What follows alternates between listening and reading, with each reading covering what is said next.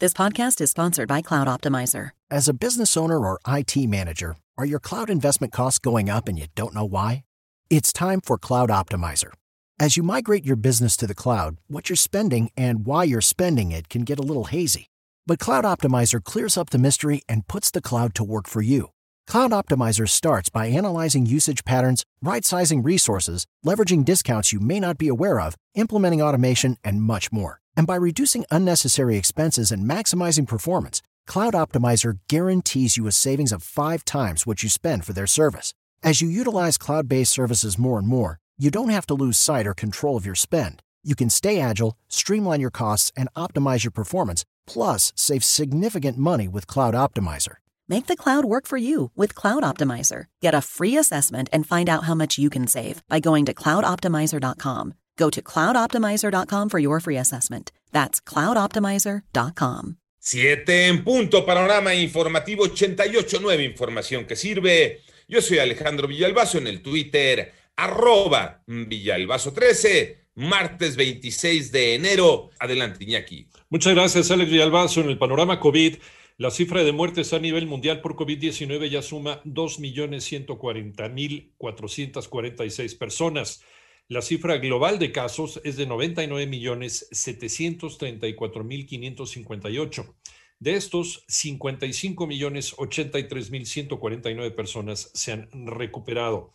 En tanto, la farmacéutica Moderna confirmó que su vacuna contra COVID-19 genera una respuesta inmune contra las dos nuevas variantes detectadas por primera vez en Reino Unido y en Sudáfrica.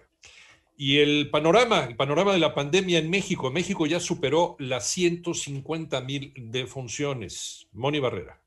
La Secretaría de Salud informó que ya se registraron 1.771.740 casos confirmados de COVID en el país, 150.273 defunciones y más de 642.000 vacunas en personal de salud se han aplicado. Y en Campeche, el único estado en color verde del semáforo epidemiológico, ya se han inmunizado 9.149 profesores. También se autorizó la ampliación del plazo para aplicar la segunda dosis de Pfizer de 21 a 42 días después. Esta recomendación fue analizada por nuestro grupo técnico asesor de vacunación, emitieron un documento sobre la vacuna de Pfizer BioNTech y en ella se contempla este intervalo de 21 y hasta 42 días en las que se podría poner la segunda dosis sin que signifique riesgo alguno ni de que disminuya la inmunidad o que se pierda el efecto de la primera dosis. Así lo dijo Hugo López Gatel, subsecretario de Prevención y Promoción de Salud. En 889 Noticias, Mónica Barrera. En el panorama nacional, el presidente de México informó que acordó con su homólogo ruso Vladimir Putin la compra de 24 millones de dosis de la vacuna Sputnik 5. Afirmó que el mandatario ruso se mostró genuinamente afectuoso y lo invitó a visitar México. En tanto, al menos ocho personas han sido identificadas como contactos del presidente y están siendo vigilados tras el contagio de COVID-19 del presidente de México.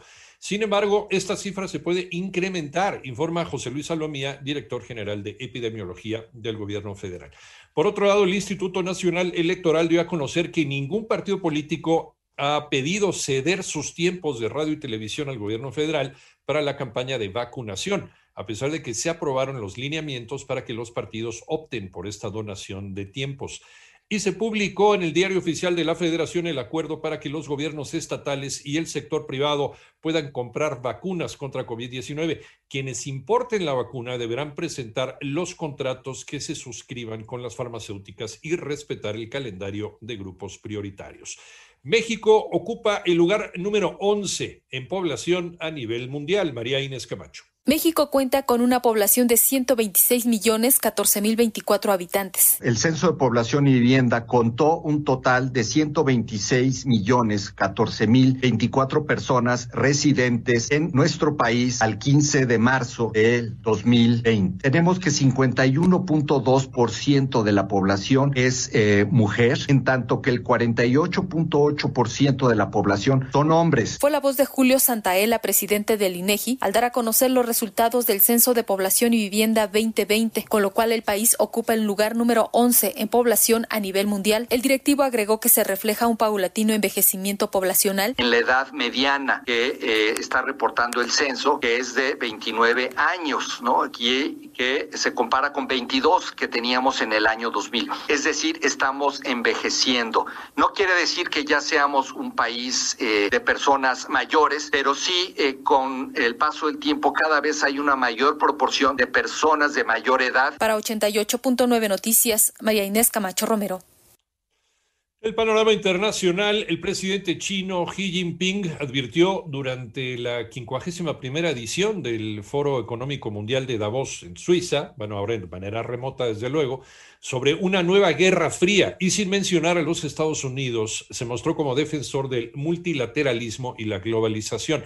En tanto, Janet Yellen, expresidenta de la Reserva Federal de los Estados Unidos, fue confirmada como la primera mujer secretaria del Tesoro. Y Allen, de 74 años, también fue la primera mujer en dirigir el Consejo de Asesores Económicos de la Casa Blanca. Además, el ministro de Sanidad de España, Salvador Illa, dejará su cargo hoy martes para hacer campaña como candidato en las elecciones regionales catalanas en plena escalada de contagios. Y el primer ministro italiano Giuseppe Conte entregó su renuncia hoy martes también ante el presidente del país, Sergio Mattarella, en una maniobra política táctica que le permitiría construir una nueva coalición.